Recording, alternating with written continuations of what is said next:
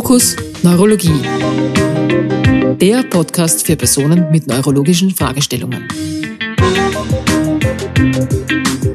Herzlich willkommen zur zweiten Podcast-Folge. Heute widmen wir uns Behandlungsmöglichkeiten von Migräne und den verschiedenen Therapieansätzen.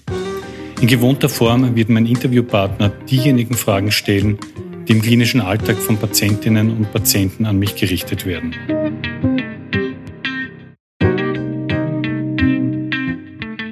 Herr Dr. Bachrich, herzlich willkommen. Ebenfalls willkommen auch an alle Hörerinnen und Hörer. Kommen wir zu einem wichtigen äh, Teil, nämlich zur Behandlung von Migräne. Hier sind zwei therapeutische Ansätze zu unterscheiden.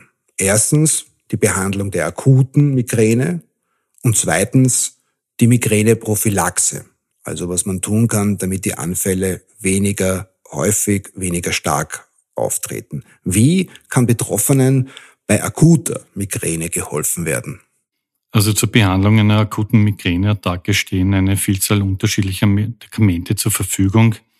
Üblicherweise versucht man mit klassischen Schmerzmitteln eine Besserung zu erzielen. Sollte das nicht gelingen, äh, gibt es auch eine Substanzgruppe, die sogenannten Triptane, die zur Anwendung kommen. Dabei ist es ganz wichtig, dass es nicht das eine Therapieschema gibt für Patienten, sondern es gibt eben eine Vielzahl unterschiedlicher Substanzgruppen und es kommt immer wieder vor, dass man sowohl in der einzelnen Substanz oder auch in der Dosis Anpassungen vornehmen muss. Und die Therapie erfolgt jeweils individualisiert.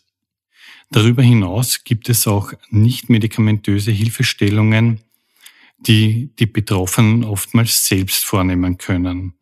Dazu gehört Akupressur, fallweise werden auch ätherische Öle oder auch Kälteanwendungen verwendet. Widmen wir uns jetzt dem Thema Migräneprophylaxe. Welche Maßnahmen können hier gesetzt werden? Welche Möglichkeiten gibt es hier? Also bei der sogenannten Migräneprophylaxe handelt es sich um, um therapeutische Möglichkeiten, die angewendet werden, zwischen den Kopfschmerzattacken, um die Kopfschmerzintensität, die Häufigkeit und auch die Dauer zu reduzieren. Hier kommen sowohl medikamentöse als auch nicht medikamentöse Maßnahmen zur Anwendung. Primär sollte man versuchen, über nicht medikamentöse Verfahren eine Besserung zu erzielen. Beispielsweise wird in, der, in den Leitlinien der Deutschen Gesellschaft für Neurologie regelmäßiger aerober Ausdauersport Biofeedback-Therapie oder auch Entspannungsverfahren wie die Muskelrelaxation empfohlen. Darüber hinaus ist es auch ganz wichtig, auslösende Faktoren zu eruieren, wie Schlafmangel, Nikotin, Alkohol oder Stress, die ebenfalls zu einer Reduktion der Schmerzstärke und Schmerzhäufigkeit führen können.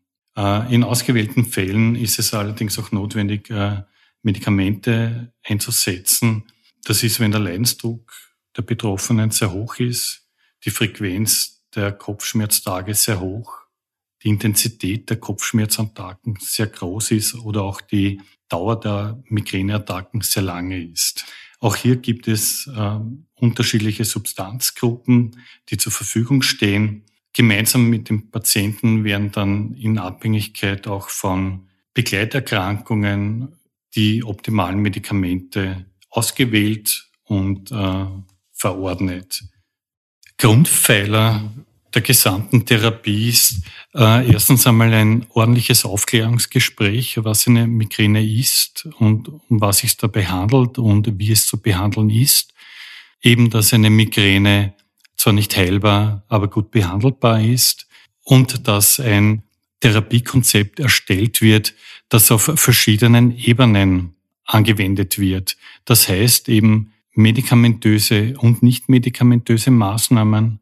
Das heißt auch Führen eines Kopfschmerzkalenders, um auch einen Überblick über die Häufigkeit, die Intensität und auch die Medikamenteneinnahmen zu gewinnen und natürlich auch gerade in der Anfangsphase eine engmaschige ärztliche Anbindung, um äh, den Therapieerfolg beurteilen zu können und eventuell auch äh, therapeutische Anpassungen empfehlen zu können.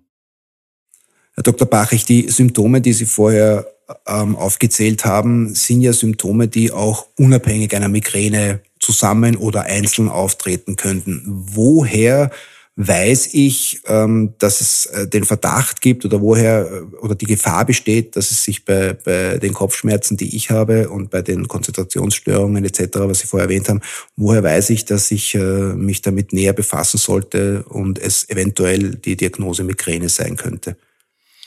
Also die ganz typische Symptomatik einer Migräneattacke sind eben diese einseitigen, pochenden, starken Schmerzen. Das weist schon sehr, sehr stark darauf hin, dass es sich um eine Migräne handelt. Letztendlich ist aber trotzdem ein ärztliches Anamnesegespräch erforderlich, um andere Kopfschmerzformen differentialdiagnostisch abgrenzen zu können. Lieber Dr. Bachrich, vielen Dank für die Einblicke und Erläuterungen in die Art und Weise dieser Krankheit und ihren Verlauf. Danke auch Ihnen und allen interessierten Hörerinnen und Hörern. Wir hoffen Ihnen, liebe Zuhörerinnen und Zuhörer, einen guten Einblick in die Verläufe und Behandlungsmöglichkeiten von Migräne gegeben zu haben. Weitere Podcast-Folgen zu diesem Thema finden Sie ab sofort auf unserer Website www.neurologiebachrich.at.